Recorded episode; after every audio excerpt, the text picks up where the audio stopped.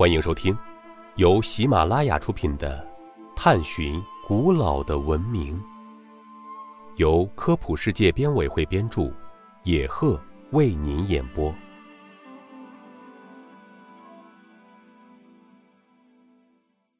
第一百二十九集：为什么曾侯乙编钟一个钟上能敲出两个乐音？在古代，世界各地都有钟，但它们都没有成为乐器。这是因为这些钟的截面是正圆形的，声音持续时间太长。唯有中国的编钟，它的截面像两片瓦合在一起，因为钟体扁圆，边角有棱，声音的衰减较快，所以能编列成组，作为旋律乐器使用。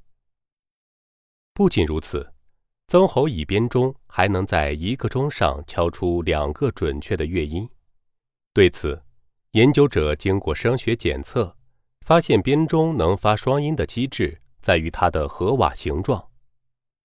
当敲击钟的正面时，侧面的振幅为零；敲击侧面时，正面的振幅为零。这样，双音共存一体，又不会互相干扰。也许是因为编钟制作太过复杂，汉代以后编钟的制造技艺就失传了。今天，人们借助现代科学的手段，才得以了解编钟的奥秘，领略古人的智慧。听众朋友，本集播讲完毕，感谢您的收听。